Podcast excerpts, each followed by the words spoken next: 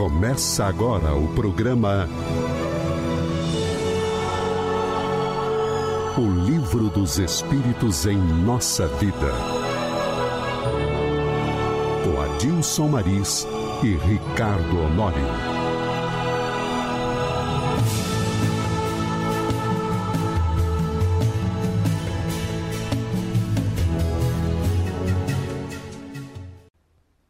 Olá, nossos queridos ouvintes. Queremos iniciar o nosso programa desejando a todos muita paz. Na certeza de que o bom Deus estará sempre conosco.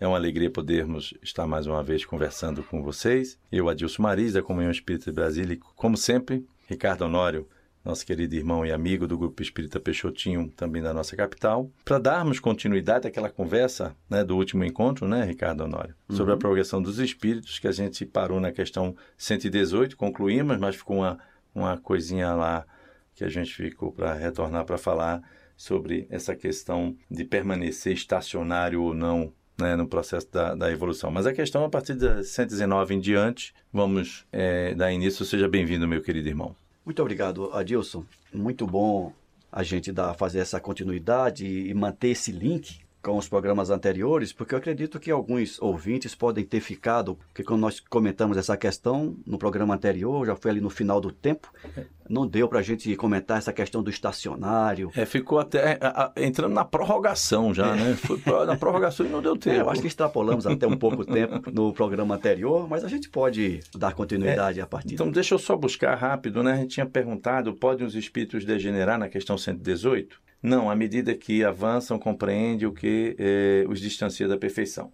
Quando o espírito finda a sua prova, uma prova, fica com o conhecimento e não esquece jamais. A gente discutiu isso bem, conversou bastante, né? Uhum. Aí assim, pode permanecer estacionário, mas não retrograda. Aí assim, poxa, a gente teria que ter comentado essa é. questão do estacionário. O que é permanecer estacionário? Olha só, o espírito, ele está, desde que ele é criado, Desde que ele nasce, surge lá do reino animal, vai para o reino hominal, ele inicia ali o período de evolução do espírito, que na verdade iniciou-se lá no reino mineral. É, o princípio espiritual. O princípio espiritual. Lá desde o mineral. Mas no reino hominal, ele inicia ali o seu processo evolutivo. Sim. Então ele está sempre, tanto na erraticidade quanto enquanto encarnado, no processo de aprendizado e de crescimento por iniciativa do espírito, encarnado ou desencarnado, ele pode optar por não crescer. O espírito, vamos, preguiçoso, uhum. ele estaciona. E até nós comentamos, eu lembro, que nós falamos daquela frase do, do Lázaro, no capítulo 9 do Evangelho, quando ele diz que os guias da humanidade farão todos prosseguir no duplo esforço Sim. do freio e da espora. Ora, essa metáfora é muito interessante. Freio para aqueles que tentarem extrapolar. Isso. Espora para quê? Para fazer que... caminhar, para aqueles que estiverem ficar parados. Então, o que é um espírito estacionário? É o espírito preguiçoso que abdica do direito do aprendizado, da evolução, é, do vencimento das provas. Ele vai estacionar. Ele pode ficar quanto tempo estacionário? Não existe um limite. Mas um dia, o aguilhão, normalmente da dor, fará ele despertar para a necessidade da sequência do aprendizado e do seu crescimento. Então, o que é que espera um espírito estacionário? Normalmente, a dor. A dor é que vai despertá-lo. A dor vai despertar. Ah, mas é comum isso? Muito comum. Na nossa sociedade, entre nós, temos espíritos estacionários uhum. que se negam a oportunidade de aprender, a oportunidade do trabalho, preferem o conforto do não fazer nada. É. E, e, também, é, Honório, lembrando que além dos espíritos preguiçosos, aqueles espíritos que já detêm um determinado conhecimento, mas não os aplicam para a evolução da humanidade em favor do bem, eles também não conseguem dar um degrau acima, porque eles utilizam o conhecimento em benefício próprio e acabam prejudicando outras pessoas, e aí ele estaciona. É a chamada zona de conforto. É. O espírito atinge um patamar de crescimento que lhe é benéfico, confortável naquele momento, e não quer sair dali. E não quer sair dali. Mas a gente não está aqui para o conforto. Eu costumo dizer para os meus alunos na evangelização que nós não estamos de férias. Não estamos A vida não é férias, é trabalho. 24 horas é por transformação. Né? Porque, é, é, para que as pessoas entendam, é, se nós temos uma vida infinita, então pensemos, o que são 10 anos, o que são 100 anos, na infinitude? Nada, um piscar de olhos. Uhum. Né? Se você pensar que nós jamais vamos deixar de existir, 100 anos não significa absolutamente nada. Então, uma vida, uma, uma existência de 100 anos, dentro da infinitude da nossa existência, é uma aprovação. Eu venho aqui, é como se a gente saísse de casa, vai fazer uma prova na faculdade ou na escola e volta. Então, o espírito ele vem, reencarna, passa 100 anos, faz a sua prova e volta. Então, é um espaço muito curto quando a gente tem essa visualização da infinitude da vida. Né? Então, nós não estamos de férias, nós viemos aqui para trabalho. Você, deu, você fez um comentário que é interessante. Tem aqueles alunos que saem de casa para ir para a escola fazer a prova, e quando chega na escola, ao invés de ir para a sala de aula, vai para a cantina, vai para ali, para ali, para acolá. Vai né? jogar futebol. Vai jogar futebol e não vai fazer a prova. Isso. Quando volta para casa, aí o pai diz: Você não fez a prova, você vai ter, vai ter que voltar para a escola para fazer a prova de novo. é. Mas aí o professor não vai aplicar a mesma Vai prova. aplicar outra. Vai ser outra prova e normalmente é mais difícil. Pelo menos eu fazia isso com meus alunos. Né? A segunda prova é sempre um pouquinho mais complicada, que é para trazer Todo mais mundo- responsabilidade É, exatamente. da próxima vez. Hein? Hein? Mas eu acho que nós comentamos bem, Isso, Marisa, essa ficou. questão do estacionário. Exato. É, a questão de não retroceder, nós já comentamos É, no já, programa já, anterior. já, né? Você comentou até a questão Isso. do Lúcifer. e- Isso, exatamente. Então podemos entrar na 119. Vamos sim. Deus não poderia isentar os espíritos das provas que devem suportar para alcançarem a primeira ordem? Olha só. Aí, mano, Que olha- Deus parcial. Não, olha para você, Honório, você é um menino tão bonitinho. Muito obrigado. Vocês precisam ver pessoalmente. Tá?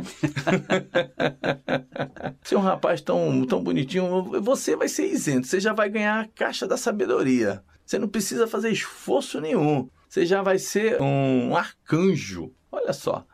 Olha, isso tanto não dá certo, porque se nós partirmos para o exemplo do Lúcifer, Uhum. né? Isso. Se Deus tivesse feito realmente aquilo tudo e o, e o cara caiu assim mesmo. Pois é, então não adianta dar nada de bandeja para ele. porque não vai dar valor Não dá valor. Cadê o valor da construção É, da daquilo? conquista. Da conquista, cadê o mérito O de ter chegado ali, o esforço? É, é. Não tem? Tem. Então, se ele não tem esse, esse mérito, aquele que veio fácil, vai fácil. Vai fácil. A Vai gente- fácil também. Por isso que. E outra coisa, ele, por que ele escolheria um e não o outro? Deus parcial É, não é. seria justo. É.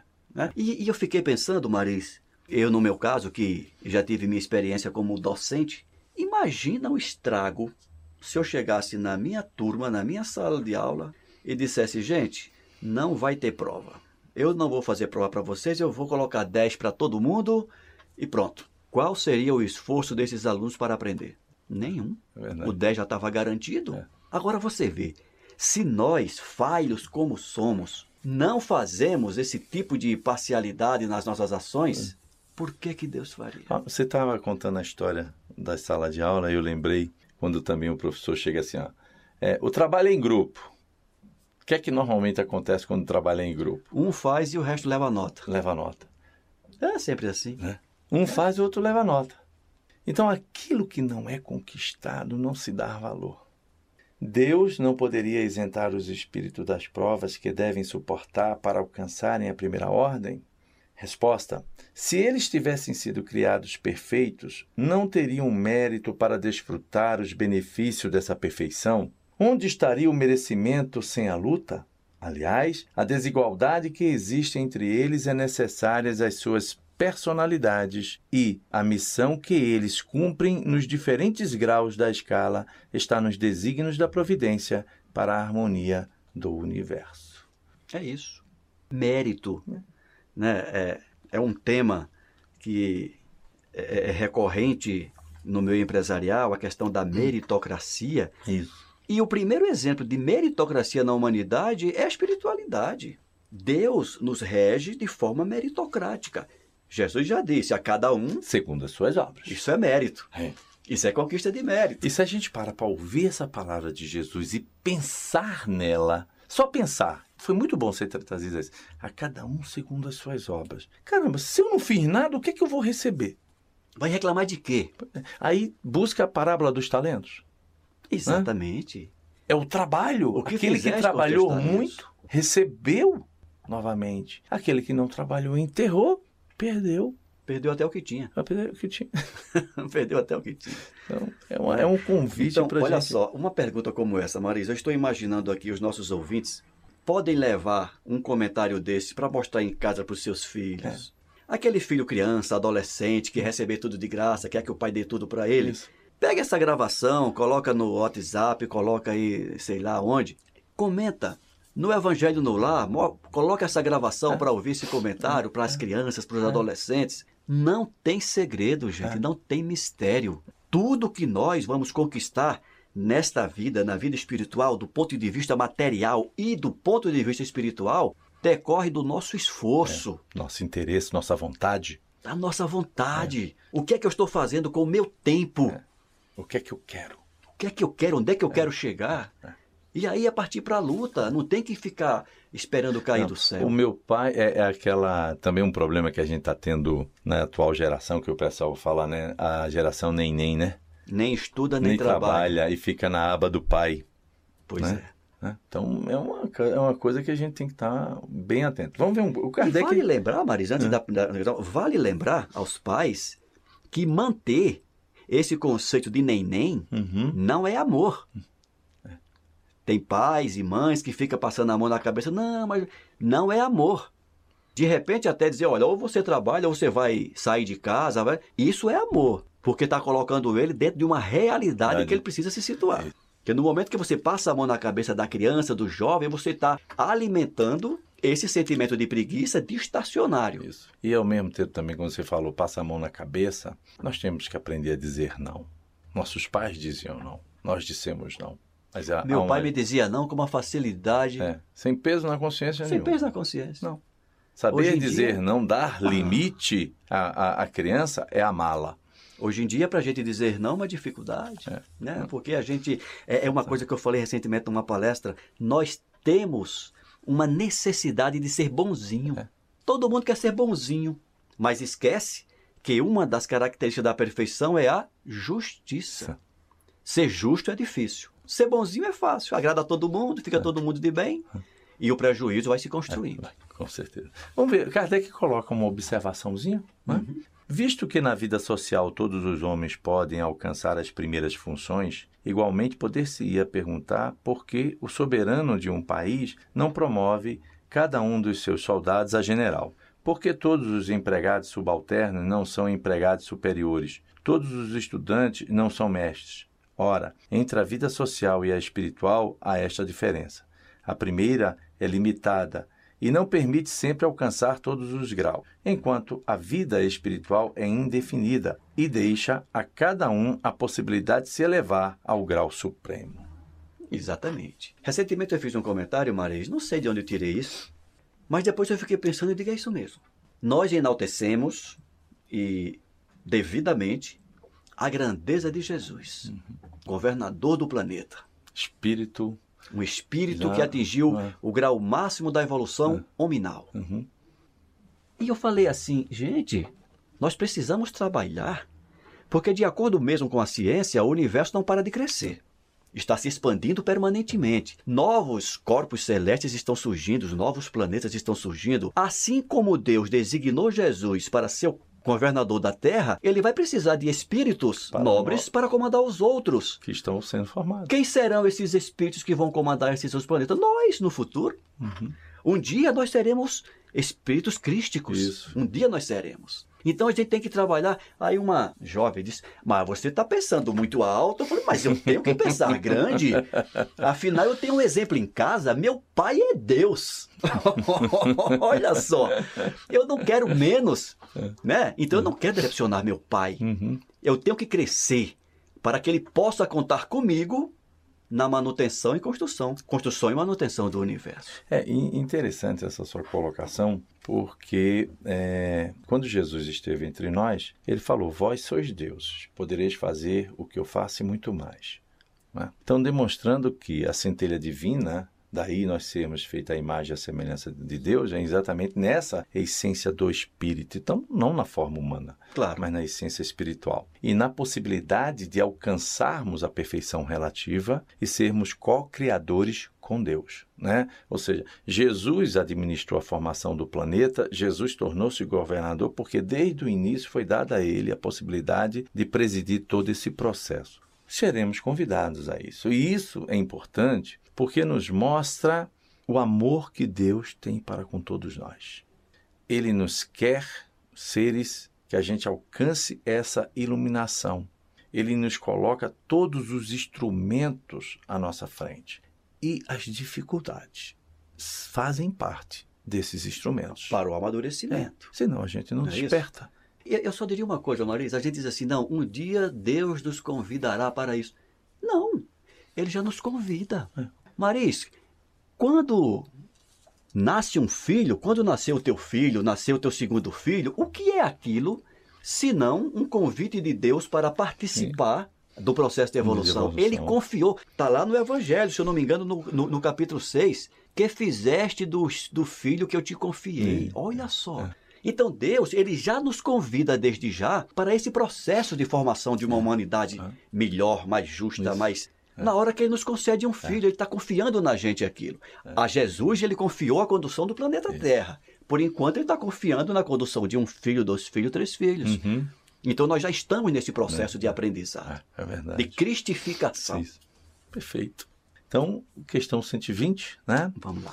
Todos os espíritos passam pela fieira do mal para alcançar o bem? Olha só.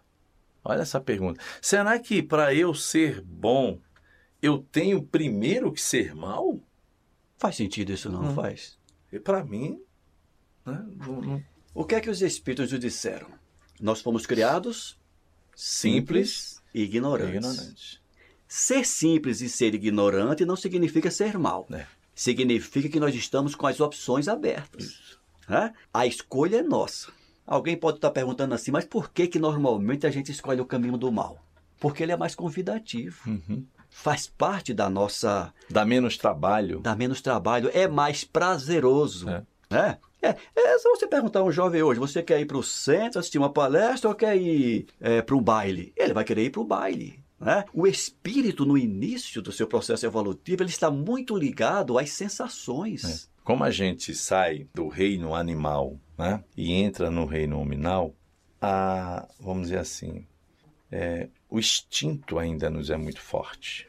né? Então, essa construção do instinto, né, essa, essa existência do instinto ainda muito forte em cada um de nós, vai sempre é, nos convidar a seguirmos um caminho né, que, como você lembrou, parece ser mais fácil. Então, nós devemos lembrar o seguinte: aprender dá trabalho, se educar dá trabalho, tudo dá trabalho. Então, a gente, para se tornar melhor, nós temos que trabalhar com essas emoções. Por exemplo, é a mesma coisa que você pegar assim: ó, você pega um leão e vê um leão. Ora, o leão é um animal ruim porque ele vai, parte e abate a sua presa. Você pega um crocodilo, você vê eh, os animais passando ali, ele vai lá, vai, abate. Ele é ruim? Não. No processo daquele princípio espiritual, ele passa e atende aos instintos da espécie da qual ele se encontra e ele precisa se alimentar. O espírito, em algum momento, ao passar por infinitas situações, o princípio espiritual, e ao habitar o reino nominal, essa sensação de instinto que ele traz ainda é muito forte presente. Vai precisar passar por um processo de educação. Daí a existência dos planetas primitivos, o que não é o nosso planeta. Não mais. Não mais, né? Uhum. Nós já fomos primitivos. E dentro dessa primitividade, quando se, se observa, quando se estuda a história, que, que ocorria, vamos dizer assim, até alguns, algumas ações que hoje, nas nossas vistas, são bárbaras, era um processo onde o instinto presidia e não a maldade. Então eu não sou, necessariamente eu tenho que ser mal para ser bom, não. Exatamente. É um processo de reeducação e libertação. Quando você comenta aí do leão, do crocodilo e outros animais, mas é um exercício do instinto de conservação. Isso. Ele sobrevive daquele jeito. Isso. Ora, quando o espírito, a partir da experiência no reino animal, atinge o reino hominal, ele mantém as experiências Sim. no campo perispiritual desses instintos. Isso. Mas agora lhe surgem outras propostas, Isso. Que é de evoluir do campo instintivo, basicamente, para o campo das sensações. Uhum. E no, no crescendo, depois de passar da experiência das sensações, ele precisa desenvolver as emoções. Nós agora, no nível em que a Terra se encontra, né, nessa migração de expiação e prova para a regeneração, nós estamos sendo convidados para desenvolver as nossas emoções. É. Educarmos. Jesus iniciou esse processo. Até Jesus, nós éramos sensação. Jesus vem e diz assim, meninos, já passou o período de, das sensações, vocês precisam agora ir para a série seguinte. É. E vocês precisam desenvolver agora a emoção. E aí traz a proposta, substitui o, de- o olho por olho, dente por dente de Moisés pelo amor ao próximo, que é o máximo da emoção É, no o, espírito. O que é interessante que, é- que o nosso ouvinte também tem que buscar compreender é que quando a gente alcança a, a fase hominal, aí tem que entender o pensamento contínuo, a razão ela passa a presidir conosco, porque os animais eles não têm um pensamento contínuo, eles têm picos de pensamento. A gente Uhum. percebe que tem animais que têm raciocínio, mas esse raciocínio ele não é contínuo. Ele apresenta alguma coisa, pô, só falta falar para ser gente. A gente até fala com determinados animais até domésticos, né? Então, é, quando a gente chega nesse nível da razão, ou seja, o pensamento é contínuo, a gente já tem o livre-arbítrio já se faz presente A razão a vontade. Ou seja, eu posso decidir, eu quero ou não. Uhum, Então passa-se um processo de educação dessa vontade, Exatamente. junto com a razão. Uma Então, educação dos instintos. dos instintos. O leão, ele não se pergunta, eu Não. devo ou não devo abater aquele servo? Ele abate. Ele vai pelo instinto, tá com fome, vai lá e abate. Ele abate. Né? Exatamente. Tanto é que se ele estiver com a barriga cheia, ele não vai atacar ninguém. Não ataca ninguém. Então é, é- Vamos lá ver o que é que ele nos traz, né? Não, ah, assim, todos os espíritos passam pela fieira do mal para alcançar o bem, não pela fieira do mal, mas pela da ignorância. Olha aí, Exatamente. pra quem estava falando, né? Então você está num processo de educação Sim. dos instintos que você está se libertando deles, né? Para as emoções dar espaço. E a ignorância não é, é assim, é a ausência da experiência. É isso que a gente tem que entender. O que é que Jesus disse na cruz diante dos seus algozes? Perdoai-vos. Pai, perdoa-os porque eles porque não, sabem o que, fazem. Quem não sabe o que faz é o quê? Ignorante. Ignorante. Né? Aí é que vem aquela resposta filosófica de que não existe o mal. Uhum. Né? Porque o mal ele é um efeito da Da ignorância. ignorância. E Jesus já deu a dica lá. É. Eles não sabem o que fazem. No momento que eles souberem, que eles aprenderem, não farão mais isso. Isso. Não farão mais isso. A gente, quando descobre que a gente tinha uma atitude incorreta, a gente fica cora, fica vermelho. Uhum. da, da vergonha que a gente passa. Meu Deus, como é que eu fui capaz de tomar uma atitude, dizer uma palavra dessa, ter ficado imune, assim, imune não, é estático. Uhum. E por que eu não tomei uma decisão É. para proteger? eu não agi, né? Porque eu não agi? E a gente fica vermelho, Cora. É. Isso, olha, nas coisas mínimas já na nossa vida que a gente está procurando sempre melhorar. Imagine, então, já lá no início desse processo. Né? Então, são situações que a gente tem. É que eu digo para você, Ricardo Honório. A doutrina dos espíritos ela é lindíssima, né? ela nos preenche, vamos dizer assim, de esperança cada vez mais, termos uma vida melhor, trabalharmos pelo um mundo melhor e cada, a cada um, né, essa grande transformação. Vamos fazer a última, ok? Dá tempo você ainda, né? chegou a ler tudo? É, A, a resposta toda? sim, sim, não pela feira do mal, mas pela da ignorância. A outra já é a questão 121. Ah, tá certo, é verdade, é verdade. Tem razão. Tem Você razão. precisa trocar seus óculos. Eu preciso trocar os olhos. Então vamos lá para a gente fechar a 121, que nos dá tempo, só é não demorar muito. Porque certos espíritos seguiram o caminho do bem e outros o do mal. Até comentamos agora há É. pouco isso. Escolha, Escolha, vontade, né? né? Livre arbítrio. Arbítrio, perfeito. Vamos ver o que é que ele nos fala aqui. Não tem eles o livre-arbítrio aí, ó. Tá Não vendo? tem livre-arbítrio. Deus não os criou maus, criou o simples e ignorante, isto é, com aptidão tanto para o bem quanto para o mal. Aqueles que são maus assim se tornaram por sua vontade. Questão de escolha. Então, percebamos a todos nós que nos escutam, né? a nós também, que a gente tem que se escutar. Ah, mas é né? claro, Né? eu me escuto muito. Né? Então, é, é assim, se eu tenho a vontade, eu tenho o livre-arbítrio, a decisão é minha. Eu não posso culpar ninguém pelas minhas decisões. Se eu tomei essa decisão, ela me cabe. né? Então, isso é importante para que a gente não jogue em terceiros, não jogue na própria vida, não jogue nas circunstâncias que nos apresentam em O Deus próprio Deus, exatamente. a culpa ou a, a, a, assim, a responsabilidade. responsabilidade pelas minhas ações. Não, essas foram escolhas minhas. Então, por isso que a gente tem que meditar, pensar nos valores da vida, saber o que realmente nós estamos querendo. E quando a gente faz essa viagem interna, nós passamos, vamos dizer assim, a ter uma compreensão melhor dos fatos. E aí a gente não recai nesse fato de, de a ignorância ela passa a deixar de existir né? Porque lembremos-nos mais uma vez: ignorância não é o cara é, grotesco, é a ausência do conhecimento, é a ausência da experiência. Exato. Então, quando a gente passa pelaquela experiência, a gente pode até errar, porque a gente desconhecia. Isso não é maldade.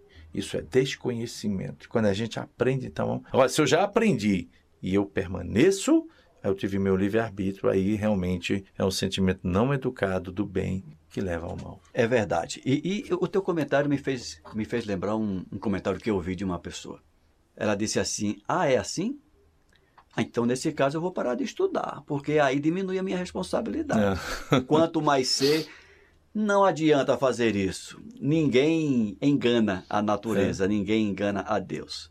Se você está tendo a oportunidade, neste momento, de ouvir eh, este programa, se você não se interessa por ele, se você não se interessa pelo estudo da doutrina espírita e depois for cobrado por isso, você não vai dizer não tive a oportunidade. Está tendo.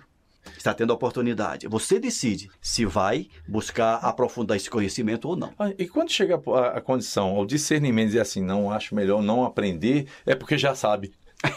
Se já chegou a essa situação assim, não, não vou aprender porque a responsabilidade é maior, já tenho conhecimento. Já tem o conhecimento e vai responder do mesmo jeito. É verdade. Meu caro Honório, chegamos em cima do laço de novo, né? Quero agradecer a você a sua participação, seu, sua presença conosco, eh, agradecer também aos nossos ouvintes por estarem ligados à Rádio Comunhão Espírita, deixando o nosso abraço a todos, lembrando que o próximo encontro nós vamos dar eh, continuidade à progressão eh, dos espíritos, a questão então será a partir da questão 122. né? Então, qualquer dúvida, por favor, encaminhe a rádio arroba, eh, Comunhão Espírita, o e-mail, né? nosso e-mail, a rádio arroba comunhãoespírita.com, e na medida do possível nós estaremos eh, respondendo a todos. Muito obrigado, Honório, pela parceria, pelo conhecimento trocado. Obrigado a você. Grande abraço para todos os ouvintes.